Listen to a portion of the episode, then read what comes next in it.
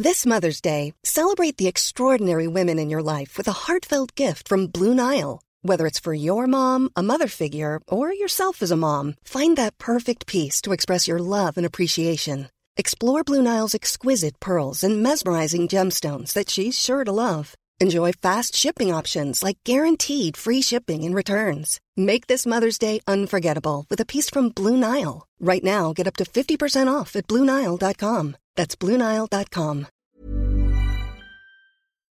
Heraldo Radio. El dedo en la llaga. Había una vez un mundo en el que nadie creía. Un país de historias inexplicables. Una nación con personajes asombrosos. Santo Tomás tenía razón. Hay que ver para creer. El México increíble, las verdades que duelen, la voz de los que callan, el dedo en la llaga. Infórmate, diviértete, enójate y vuelve a empezar. El Heraldo Radio presenta El Dedo en la Llaga con Adriana Delgado. Drink beer with the guys and chase after girls. Y así iniciamos este dedo en la llaga de este viernes 28 de mayo del 2021. Sí, ya está usted escuchando a Beyoncé con esta hermosa canción de If I Were a Boy, porque hoy se conmemora el Día Internacional de Acción por la Salud de la Mujer.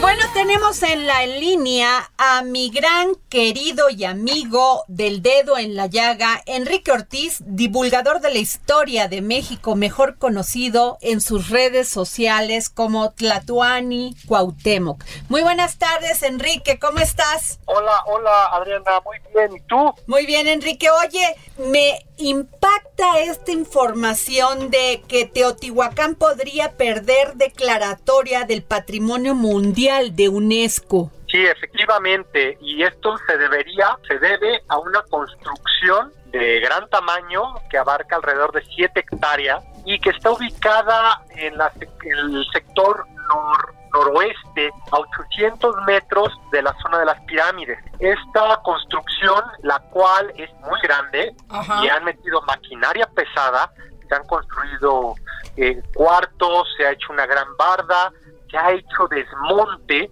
¿no? Eh, está ubicada en Ostoyahual, que es una de las partes más antiguas de Teotihuacán, la ciudad roja de Ostoyahualco, y evidentemente, pues al hacer este tipo de obras, meter maquinaria pesada, desmonte, ¿no? Que le llamamos desmonte, pero están destruyendo los basamentos, ¿no? Lo que pueden ser estructuras prehispánicas cubiertas pues de pasto, de nopales, de, al- de- vegetación, pues estas personas los están destruyendo pues para emparejar, podríamos decir, el, terreno. La intención de construir esto, al parecer, es un ecoparque turístico y el dueño, al parecer, el dueño del predio es René Monterrubio, un político local que, si no mal recuerdo, fue expresidente municipal de Teotihuacán. Y a pesar de que ya el INA autoridades habían asistido y habían clausurado, suspendido más bien la obra en dos ocasiones, estamos hablando desde marzo, eh, pues los trabajos han continuado, ¿no? De forma irresponsable, de forma irresponsable porque pues eh, Ostoyahualco pues es parte de lo que era la antigua ciudad, de la antigua urbe teotihuacana que llegó a medir en, durante su apogeo alrededor de 23 kilómetros cuadrados. No estamos hablando del siglo cuarto, quinto, su apogeo de la ciudad más grande de América en su tiempo. Entonces, eh, pues esta es la situación. Todavía el día de ayer, autoridades de Lina, acompañados de Guardia Nacional, llegaron a este predio y nuevamente volvieron a cancelar, a suspender la obra. Todo esto como parte de una denuncia penal que presentó el INA ante la Fiscalía General de la República por destrucción del patrimonio de los mexicanos. Oye, Enrique, sin embargo, estoy viendo una nota de septiembre eh, del 2004, fíjate, eh, donde se autorizaba la construcción de una tienda de Walmart y ahí, precisamente en esas, en esas hectáreas, y se canceló en aquel entonces y querían hacer un mall. Sí, efectivamente se quiso hacer un centro comercial ahí con un con una tienda pues, de grandes dimensiones, un Walmart, y eh, finalmente la presión de los habitantes eh, pues lo impidió, ¿no? De, de los habitantes de Teotihuacán eh, lo impidió. ¿Por qué? Pues porque, y también las propias autoridades de Lina, porque no, no puedes construir en parte de lo, y algo tan grande con maquinaria pesada, que destruye todos los vestigios, las construcciones que están debajo, pues dentro de lo que es la antigua traza de Teotihuacán. ¿no? Eh, esto, es, esto es lo que podemos definir como el área B de restricción de la zona arqueológica. Lo que te puedo decir es que finalmente todos estos intentos, ¿no? De construir Walmarts, construir centros comerciales en, eh, alrededor de lo que sería el núcleo, de, bueno, la zona federal de Teotihuacán, la zona pues arqueológica, pues de una u otra forma no han podido cuajar pues para bien de los mexicanos, ¿no? Y para bien de nuestro patrimonio. Claro. Porque lo estamos viendo ahorita, ¿no? Por una imprudencia, por una necedad de, un político local, ¿no? Que también habría que investigar cómo tuvo estos terrenos, ¿no? Eh, pues podemos perder eh, la declaratoria de patrimonio de Teotihuacán. ¿Esto qué significa? ¿Qué significa eh, perder la declaratoria que da la pues, UNESCO? sí, pues evidentemente esto es impacta de muchas formas, ¿no? Una, por ejemplo, la más directa, pues es eh, el turismo, ¿no? Por ejemplo, eh, cuando eh, tenemos declaratorias de, patrimonio, ¿no? De todo esto, de monumentos y sitios a nivel internacional, pues evidentemente se ve reflejado de forma monetaria, pues en los habitantes de estas poblaciones. Claro, que viven del turismo y de la zona, claro. Exacto. Y también evidentemente, pues es una gran responsabilidad por parte del país que recibe este honor o este o esta declaratoria. ¿Por qué? Porque pues en sus manos dejan el cuidado pues del patrimonio no solamente de los mexicanos o los americanos, sino de toda la humanidad, por su importancia no a, nuestra cultura, eh, el desarrollo de, la cultura, ¿no? De, la propia humanidad. Muy bien. Entonces eh, es muy importante pues que esto se proteja y que evidentemente ya no hagan más construcciones,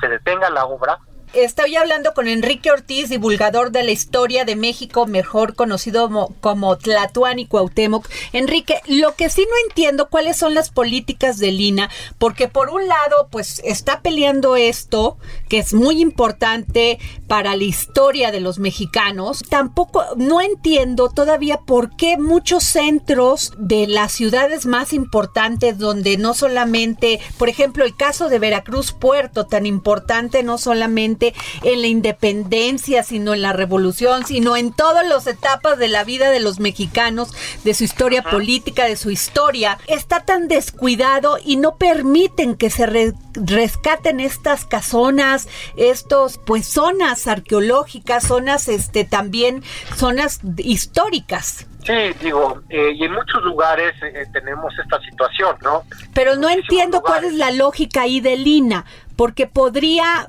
generarse mayor turismo si estas este, casonas históricas, el, los centros históricos de las ciudades pudiesen pues generar más turismo como hoteles que pudieran ser rescatados. Sí, bueno, recordemos que el INA depende directamente eh, de la Secretaría de Cultura, ¿no? ¿Quién le asigna su presupuesto?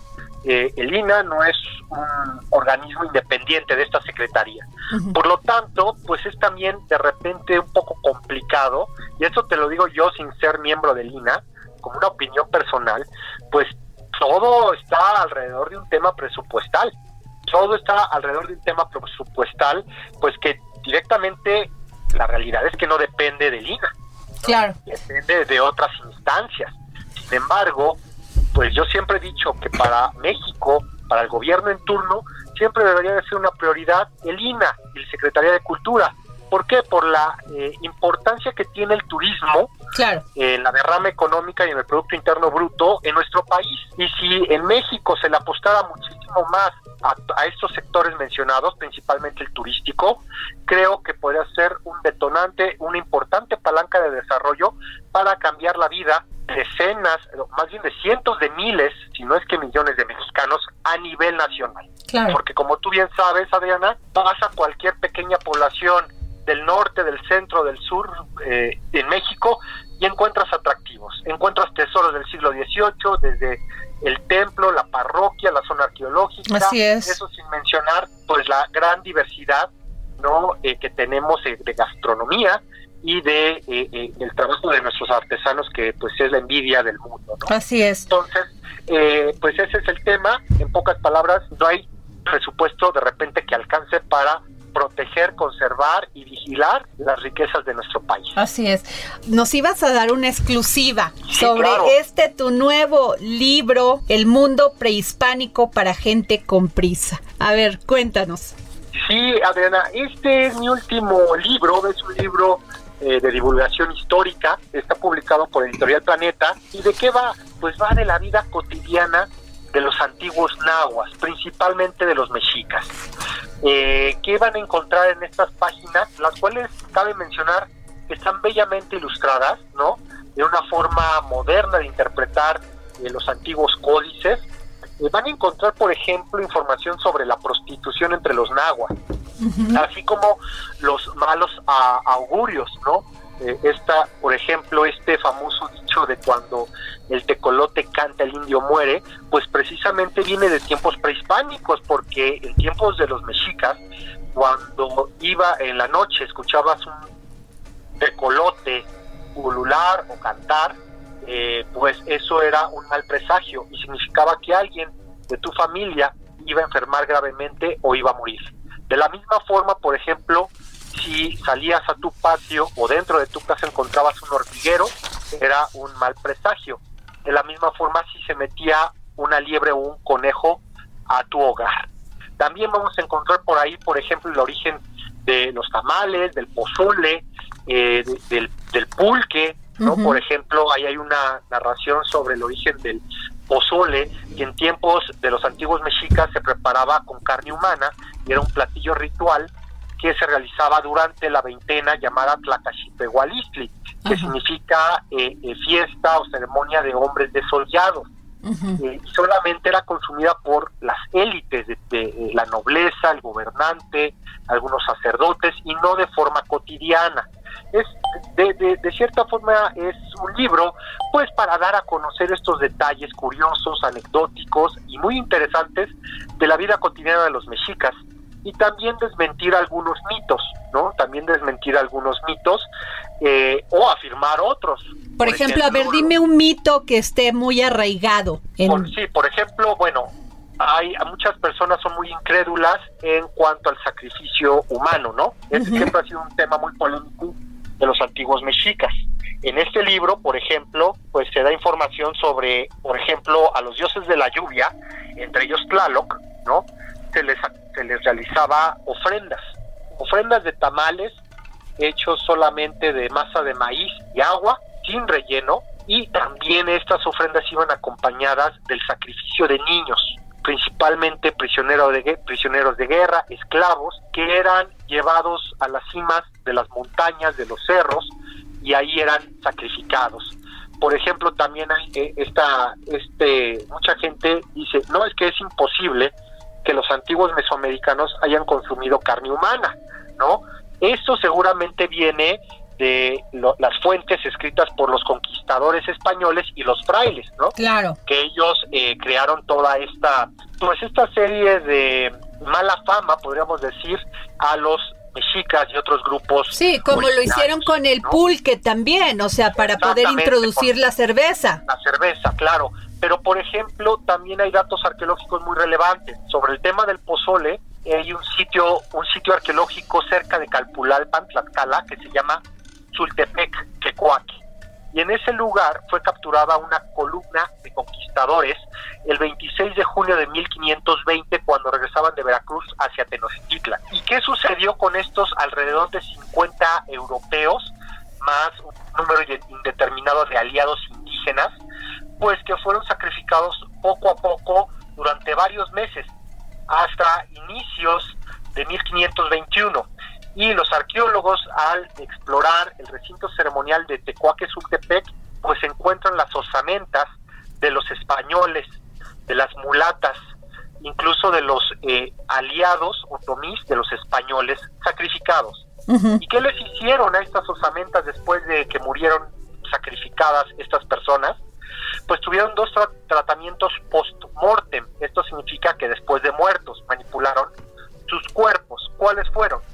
El primero fue eh, exposición a fuego directo, digamos que los asaron, también los desmembraron, y otro fue que los pusieron a hervir en agua, ¿no? Eh, ya desmembrados.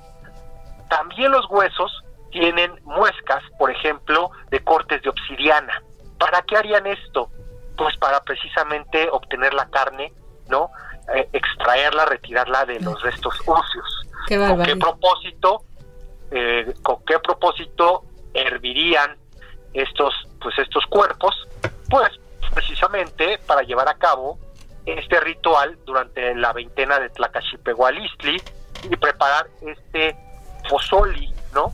que de ahí viene el nombre pozoli, este platillo ceremonial preparado con carne humana. Pero bueno, no todo, es importante comentar que no todo en este libro evidentemente está asociado con la muerte y el sacrificio y la antropofagia. Hay cosas muy hermosas como el maquillaje, cómo usaban las mujeres el maquillaje, como por ejemplo las, las prostitutas nahuas mascaban eh, chicle y pintaban su boca, encías y lengua con grana cochinilla, los mercaderes, hay muchísima información, los rituales, los dioses, el origen, por ejemplo, de la llorona, ¿no? De este, de esta deidad novohispana. Hay mucha información en este libro. Ay, Enrique, pues la verdad maravilloso. ¿Y cuándo sale, Enrique? ¿Cuándo está la venta? Es, sí, el libro ya lo pueden encontrar directamente. El nombre es El mundo prehispánico para gente con prisa, de Editorial Planeta lo pueden ya encontrar en amazon.mx y si viven en la Ciudad de México ya también en librerías de prestigio. Si viven en provincia, el 4 de junio ya estará disponible en su librería de en su librería de preferencia. Muchas gracias Enrique Ortiz, gracias por esta entrevista para el dedo en la llaga. Siempre un gusto, Adriana. Hasta luego. Muchísimas gracias. gracias. Origen es destino. Sin duda alguna, Escuchar a Ignacio Anaya y su cápsulas del pasado es reconfortante. ¿Sabe usted cuándo fueron nuestras primeras elecciones como nación independiente? Escúchenlo. Cápsulas del pasado con el historiador Ignacio Anaya.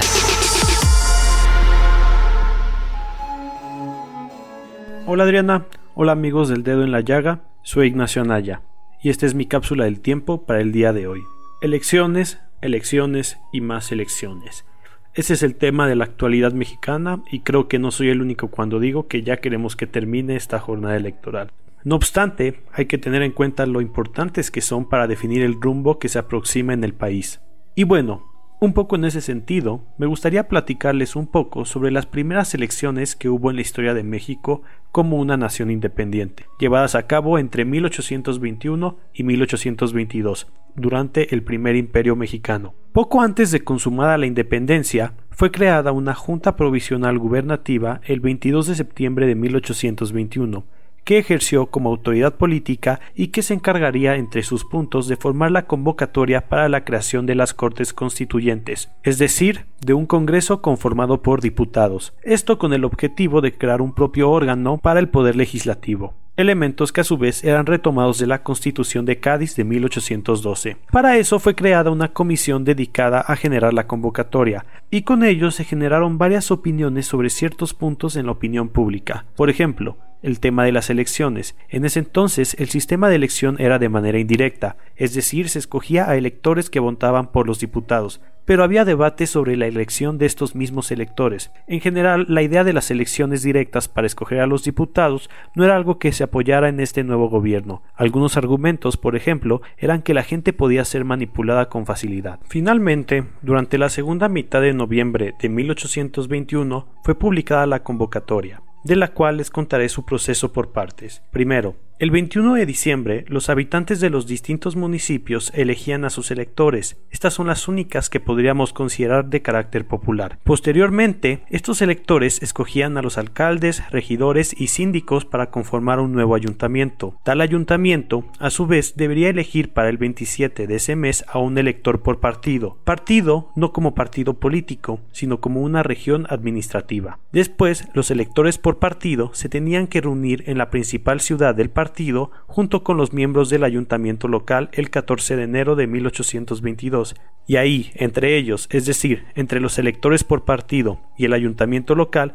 escogían a un elector de provincia. Tales electores de provincia tenían que viajar a la capital de la provincia y junto con el ayuntamiento de la capital escoger a los diputados quienes conformaron el Congreso el 24 de febrero de 1822. Fue un proceso un tanto complejo, bajo los estándares actuales. Ahora bien, sobre quienes fueron electos como diputados hubo distintas categorías, ya que había miembros del clero, del ejército, comerciantes, juristas, por mencionar algunos. La realización de las elecciones tampoco fue de lo más sencillo. Según indican fuentes e historiadores, hubo prácticas que no distan mucho de la actualidad, como el uso de acarreados. En fin, fue así como se llevaron a cabo las primeras elecciones, carentes de una institución electoral y realizadas por una nación que apenas comenzaba a dar sus primeros pasos. Muchas gracias y hasta la próxima.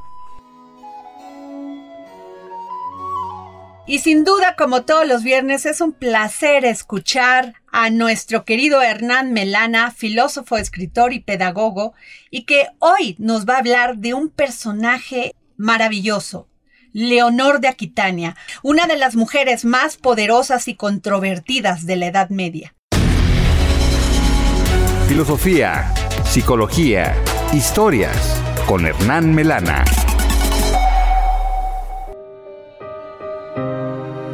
Hola Adriana, hola oyentes y equipo del dedo en la llaga. Hoy quería hablar una vez más de un personaje extraordinario del cual ya he hablado algunas veces, que se llamaba Leonor de Aquitania, y quien fuera una muchacha que nació en el año 1122 en Francia, y a quien su padre la cría como un niño varón según las costumbres de esa época, enseñándole a leer, a escribir, a dominar el idioma latín, y le enseña también la práctica militar e incluso la caza. Cuando su padre muere en su adolescencia, ella se casa con el príncipe heredero de Francia y se transforma luego en reina.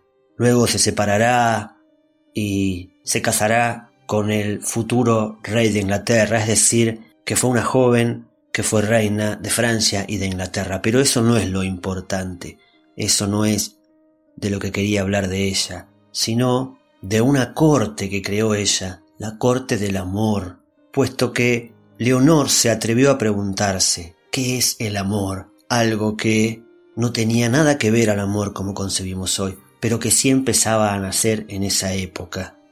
Y entonces en su corte juntaba a filósofos, poetas, trovadores, y tenían largas discusiones poéticas, y ahí iniciaban un juicio, tribunales de amor, y se planteaban litigios entre enamorados, donde un tribunal resolvía y sancionaba las cuestiones que se presentaban. Hay que entender que para aquella época, para la época de Leonor de Aquitania, el amor se manifestaba bajo un sentimiento que estaba más razonado por una lógica y no por un impulso espiritual del que nadie podía sustraerse. Lo que Leonor y su corte pregonaban era un amor que se contraponía a la idea eclesiástica del amor como algo maligno, como algo pecaminoso. Y esta corte y esta mujer, junto con sus trovadores, elevaron a la mujer y la colocaron en otro lugar, cambiaron la posición de la mujer en la Edad Media, que antes era despreciada y ahora era venerada. Me voy a despedir con un pequeño poema de Leonor de Aquitania que dice así. Qué doloroso es amar y no poderlo decir. Si es doloroso saber que va marchando la vida como una mujer querida que jamás ha de volver. Si es doloroso ignorar dónde vamos a morir, más doloroso es amar y no poderlo decir. Gracias Adriana, gracias oyentes y equipo del dedo en la llaga, Mi nombre es Hernán Melana y pueden encontrarme en diferentes plataformas sociales como Filosofía, Psicología e Historias. Hasta la semana que viene. Y nos vamos a un corte y regresamos aquí a la 98.5 del Heraldo Radio.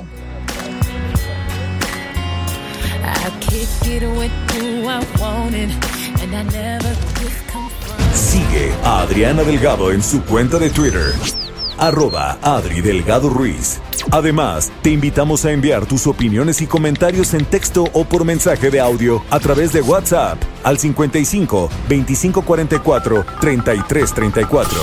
Y si quieres escuchar El Dedo en la Llaga de El Heraldo Radio, en cualquier momento y donde quiera que te encuentres, descarga el podcast disponible en Spotify y iTunes.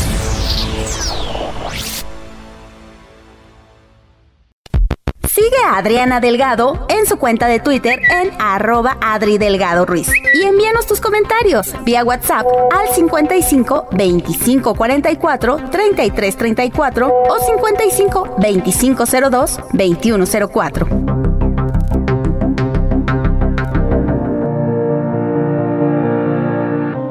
Sin duda, la admiro. Es una mujer con una gran profundidad. Como diría alguien, es una mujer amueblada. Una mujer no solamente culta, preparada, profesional, sino una mujer muy sensible, que en sus ratos libres ayuda y ayuda a las mujeres, a las niñas desprotegidas, que además en este México, donde sufrimos de tanta violencia, de tanta marginación, de tanta inequidad, una luz como la que ella da nos ayuda a sentir fe, pasión y esperanza. Licenciada Luz María Mesa, jefa de la patrulla del Subcomité Nacional de Relaciones Públicas de Guías de México. Muy buenas tardes. Ay, querida, qué gusto, qué, qué bonita presentación. Muchísimas gracias, no me la merezco toda.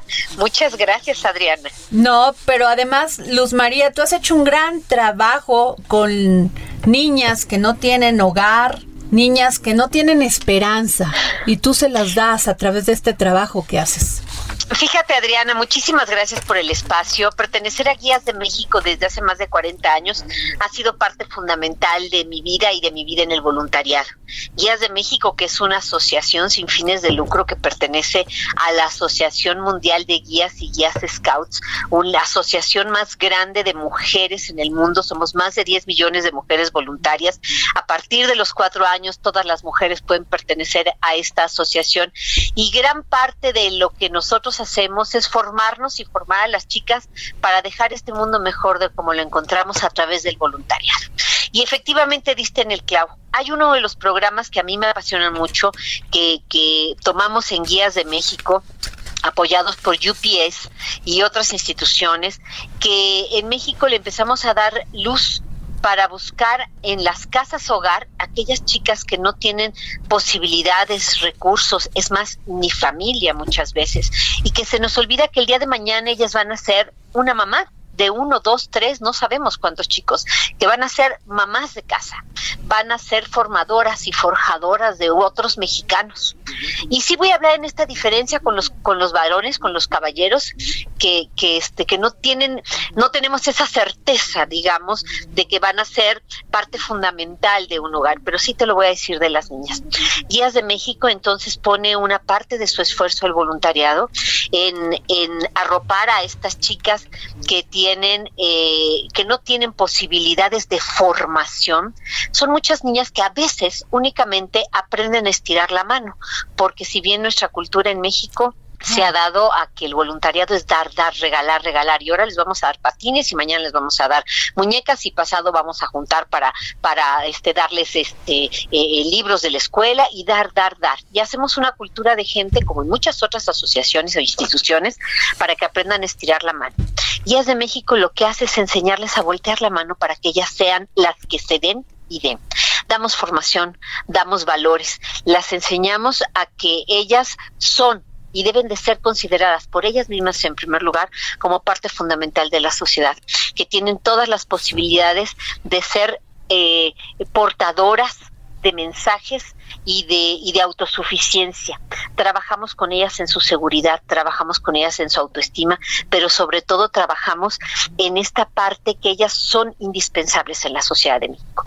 Ese es uno de los programas que tenemos dentro de Ellas de México en las chicas que son voluntarias en este tipo de programas, Adrián. Luz María Mesa, jefa del Subcomité Nacional de Relaciones Públicas de Guía de México. Hay 700 niñas que son vendidas o forzadas a vivir en pareja cada año. Esas son las que están en, las cifras. En el tema, sí, en el tema de pues de que viven en comunidades que todavía se usa, pues sí, valga la expresión, usos y costumbres, donde las niñas a las nueve años las venden. Antiguamente pues las daban como esclavas, ¿verdad? Porque si una etnia indígena perdía contra otra etnia indígena, pues lo que pagaban era esclavas y con un pedazo de tierra, ¿no? ¿Qué les puedes decir tú? ¿Cómo llegar a estas niñas para que tengan otra posibilidad de desarrollarse en este país que ha sido tan injusto con las mujeres? Fíjate, Adriana, que yo creo que aquí habría que atender, desde luego, desde, desde las instituciones y el gobierno, en todos los niveles, habría que atender todos los puntos, porque no es únicamente fijarnos en estas, este número de niñas que tú mencionas, que son las que están más o menos contempladas, pero hay muchas más en un silencio aterrador y en un, en lugares muy, muy remotos donde esto se sigue haciendo. Eh, habría que trabajar esta, eh, donde no hay demanda, pues no hay oferta Pero entre si hay demanda, pues hay oferta. Por lo tanto, tendremos que trabajar en varios frentes. Entender que la mujer, las niñas, no son mercancía ni objetos de cambio, pero esto desde luego que se hace con la formación, con la educación y con los recursos. Que vuelva a lo mismo, no estoy hablando de recursos de dar, no son únicamente programas de dádiva.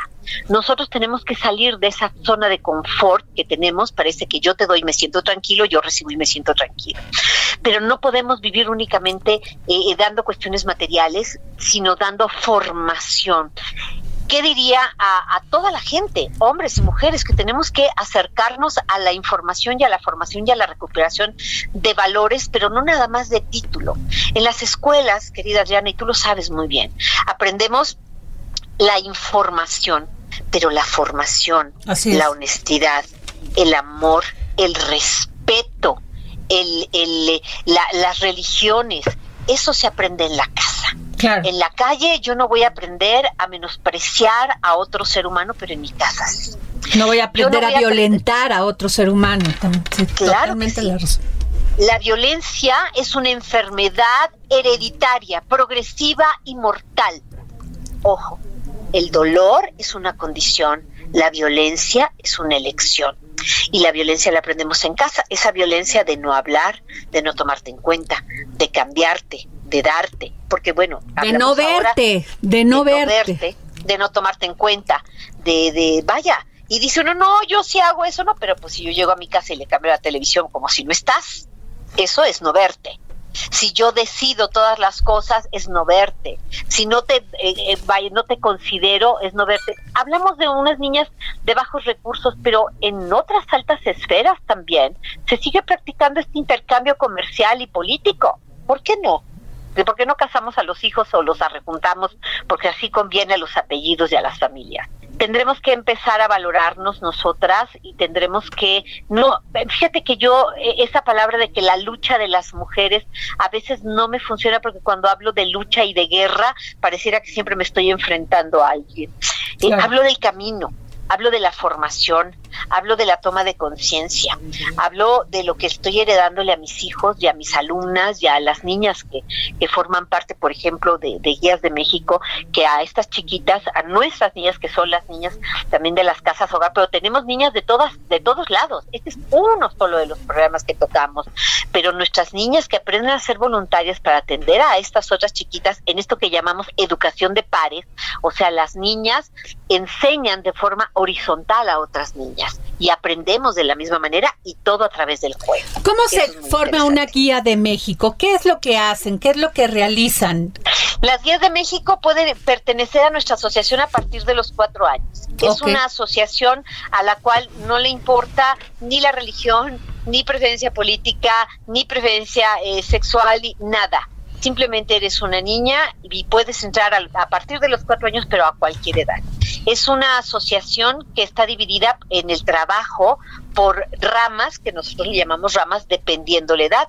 Están las girasoles, que van de los 4 a los 6 años, pues siguen las haditas, que van de 6 a 10 años, las guías menores, que van de 10 a 13 años, las guías intermedias de 13 a 16 años, las guías mayores de 16 a 21 años. ¿Por qué están divididas así? Porque evidentemente el desarrollo psicomotriz, emocional, corporal, va cambiando conforme la edad. Y Guías de México tiene programa para todas ellas para poder incidir en su desarrollo como seres humanos, como ciudadanas del mundo, enseña, les enseñamos cosas que en la escuela no se les van a enseñar. Tenemos un decálogo que va el primero, una guía es persona de honor. Y tú dirás, a una chiquita, ¿cómo le enseño qué es el honor? Bueno, pues es prometer lo que puedes cumplir. Nada más, nada más. No hay nada más que entender. Cuando una niña entiende, una niña entiende que una guía es persona de honor, que una guía es leal, que una guía es ahorrativa, que una guía eh, aprende a dar órdenes y a obedecer órdenes, que una, una guía es hermana de las demás guías, que una guía ve la naturaleza, la obra de Dios, no me importa el nombre de tu Dios, y lo respeta. En, cuando tienes todos esos valores a través del juego desde que tienes cuatro años o cuando decides entrar a las guías, por supuesto que ves el mundo de otra manera, porque aprendes a, a enfrentar todas las dificultades con entereza y optimismo, Adrián. Yo te puedo decir, tengo, vengo de una familia de cuatro hermanos y pareciera que estamos en diferentes familias, porque, pero lo único que me hace diferente es que yo soy guía y soy guía desde que tengo 10 años y ahora mi hija también es guía y bueno, estamos muy contentas de pertenecer a un movimiento internacional como es este la Asociación Mundial de Guías. ¿Cómo pueden buscar si alguien quiere, está interesado en que sus niñas o sus hijas participen en esto, en este programa? Les voy a dar una plataforma de internet que va a ser lo más fácil, que nos pueden buscar tanto en Facebook como eh, a través de una plataforma eh, dedicada únicamente a guías, que es www.guiasdemexico.org.mx. Ahí van a encontrar toda la información, incluso todas las, las ventajas que tiene pertenecer a guías, como nuestros cinco, centros mundiales que tenemos, las posibilidades internacionales, y que no somos una asociación con fines de lucro, para nada. Y tengo un correo electrónico a quien quiere escribir directamente al subcomité, que son relaciones públicas arroba guiasdemexico.org.mx y ahí con muchísimo gusto quien quiera integrarse a guías, integrar a sus hijas, a sus nietas, sus sobrinas, que, que formen parte de nosotros, que aprendan a irnos de campamento, de aventura, hacer caminata, este, todo lo que hacemos porque somos muy aventureras, pues aquí lo van a lograr. Y también si hay gente que quiera hacer donativos para todo esto que tenemos que hacer, porque por supuesto estas cosas operativas pues a veces representan gastos administrativos, pues estamos como muy, muy en disposición de recibirlos, Adrián. Qué padre. Y, dime una cosa, Luz María, yo sé que eres una gran comunicóloga, eres una mujer entregada a los medios, eres madre, eres esposa. ¿A dónde, o sea, cómo tomas tiempo para todo? Pues yo creo que las guías, fíjate que ahora sí que salió todo, este, el haber pertenecido a guías que te enseña una forma de trabajo en equipo, que te enseña a precisamente a poder distinguir de lo que eres capaz y lo que quieres hacer y cómo poderlo organizar, que efectivamente yo me dedico a las comunicaciones desde hace 35 años, amo la radio con toda locura y pasión y tengo mis hijos, tengo mi casa, tengo mis perros, una tortuga, este pertenezco a guías. Bueno, pues yo creo que una gran parte de la formación de guías de México es esta administración que, que te enseña de ti mismo, sin ninguna comparación. Es un crecimiento personalizado y a tu ritmo. Pues no sabes cómo te agradecemos, Luz María Mesa, jefa de patrulla del Subcomité Nacional de Relaciones Públicas de Guías de México. Muchas gracias por darnos esta entrevista para el dedo en la llaga. Gracias, Adriana. Un abrazo grande. Muchas gracias. Hasta luego. Y nos vamos con Exxon a la milla, con este libro maravilloso de Tayari Jones, Un matrimonio americano. Libros, libros, libros, con Exxon a la milla.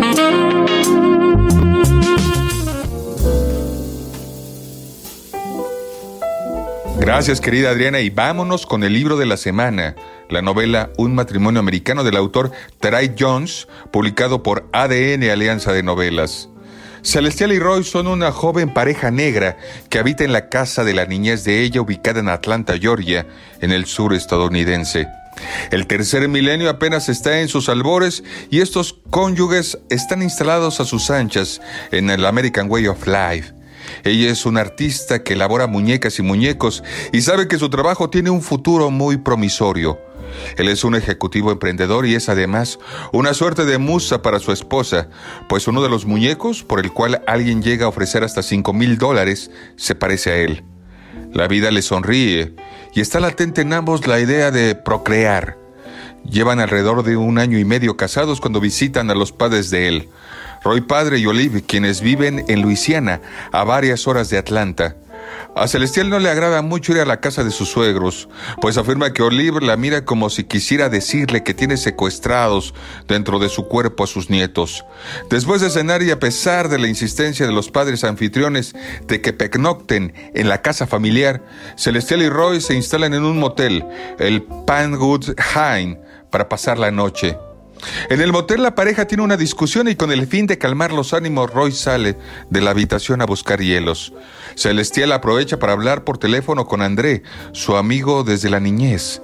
Mientras deja que el tiempo transcurra, nuestro protagonista conoce a otra huésped, quien se encuentra lastimada de un brazo y usa cabestillo. Así que el joven ayuda a la señora, unos seis años mayor que Olive, a llevar los hielos a su habitación, la 206, donde además él abre la ventana y hace algún pequeño ajuste en el baño para que ya no se desperdicie el agua. El joven regresa con su esposa y después de un rato mientras la pareja duerme, la policía irrumpe en la habitación para detener a Roy, a quien la señora del 206 acusa de haberla violado después de que la ayudó. Celestial sabe muy bien que su esposo no es culpable. No puede serlo porque después de regresar por el hielo, todo el tiempo ha estado ahí con ella. Roy es llevado a juicio y declarado culpable. La cárcel es una jaula en la que vives como un animal, rodeado de otros animales, describe el joven.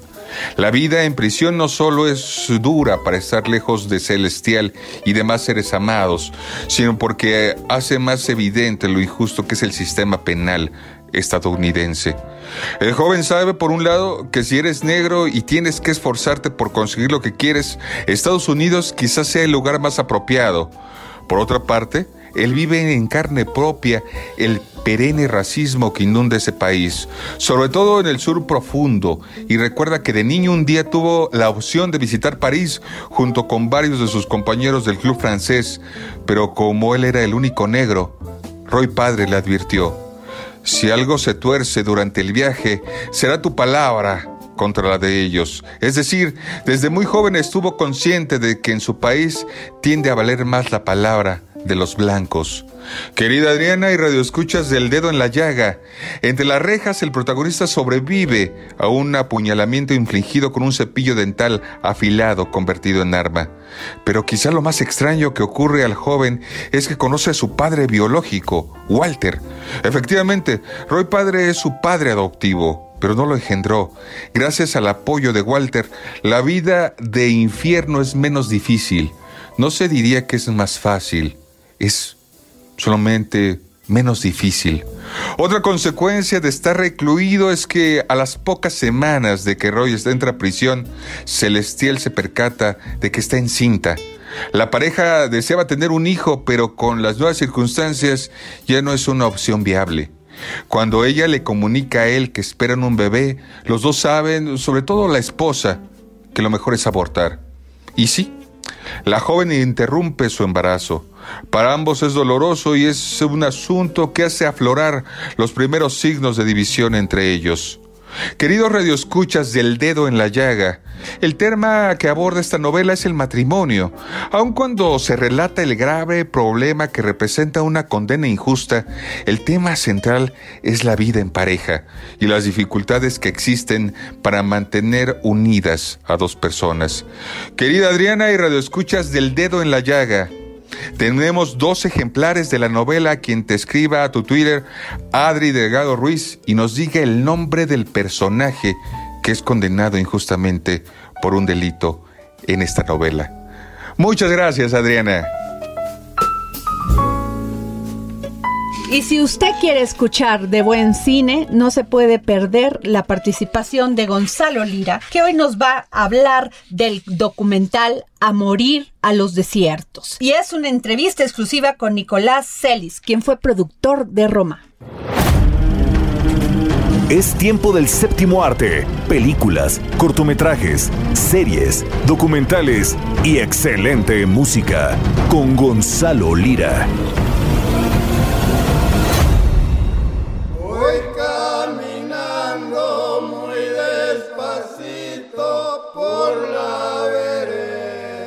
Hola, ¿qué tal Adri? ¿Cómo estás? Qué gusto, como cada semana, escucharte, saludarte y saludar también a toda la audiencia del dedo en la llaga. Y fíjate que esta semana hay varias opciones y una de esas opciones y muy, muy, muy recomendable es la película A morir a los desiertos. Un documental que no necesariamente nos cuenta ni el origen ni las razones detrás de el canto cardenche. Nos va a mostrar con atmósferas precisamente qué es, de dónde viene la riqueza de este canto tan peculiar y tan específico. Platiqué con Nicolás Celis, el productor de esta película, que pues para quienes no le suena el nombre, fue también productor nada más y nada menos de Roma. Recordemos que al mismo tiempo que salió en Netflix, aquí en México y en varios países, pudo ser vista en algunas salas de cine. Y ante eso, Nicolás Celis decidió que Pimienta Films, su casa productora, ahora también funcionará como su casa distribuidora. Creo que nuestro involucramiento en el, en el estreno de Roma, pues llevar la película a todos los rincones, este, nos hizo dar cuenta que pues había una cantidad de salas muy grandes en el país, como que ese viaje que hicimos de, de trabajar mucho con salas independientes y eso, pues nos, nos creó una relación que, que valoramos muchísimo. Creo que eh, es una experiencia esta película. Siento que, que, que te permite eso, ¿no? Como sentarte y, y, y estar inmerso en, en, en, la peli. Así que ahí lo tienes, Adri. Yo me despido, nos escuchamos la próxima semana por aquí. Y nos vamos a un momento Gastrolab con Miriam Lira, editora del suplemento Gastrolab.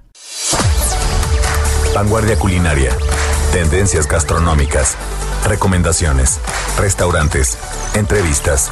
El ingrediente secreto eres tú. Gastrolab. Con Miriam Lira. En el dedo en la llaga.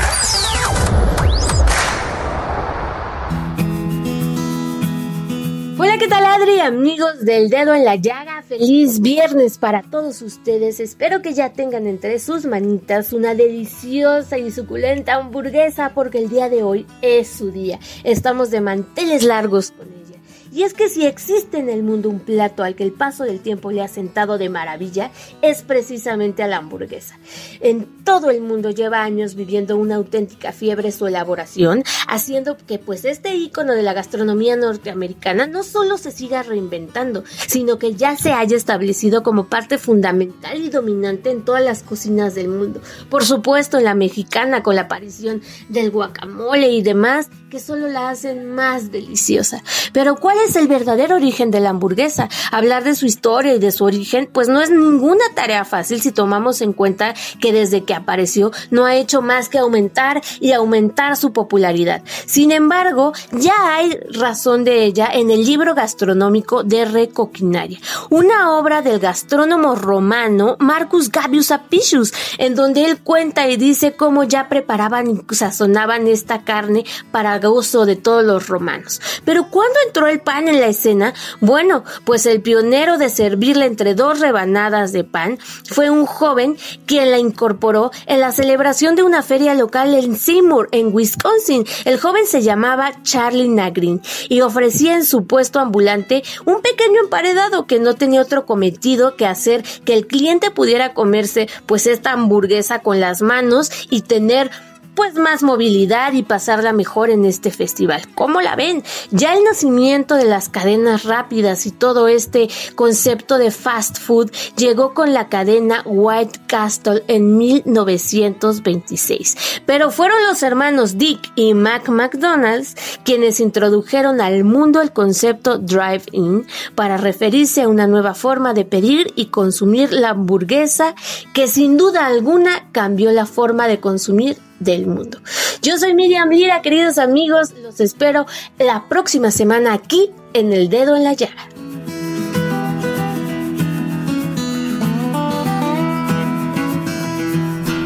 Drink beer with the guys and chase after girls. Muchísimas gracias y como siempre digo, gracias por escucharnos, pero sobre todo gracias. Gracias por permitirnos entrar en su corazón.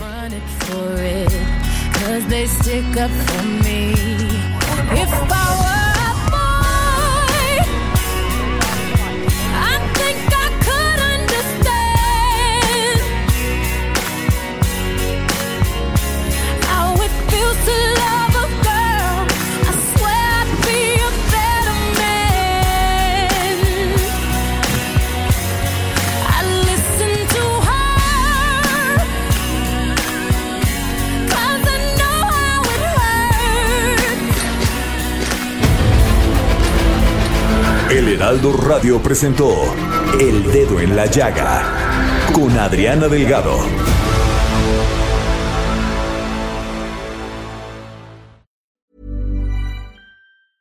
Even when we're on a budget, we still deserve nice things. Quince is a place to scoop up stunning high-end goods for 50 to 80% less than similar brands. They have buttery soft cashmere sweaters starting at $50, luxurious Italian leather bags, and so much more. Plus, Quince only works with factories that use safe, ethical, and responsible manufacturing. Get the high-end goods you'll love without the high price tag with Quince. Go to quince.com/style for free shipping and 365-day returns.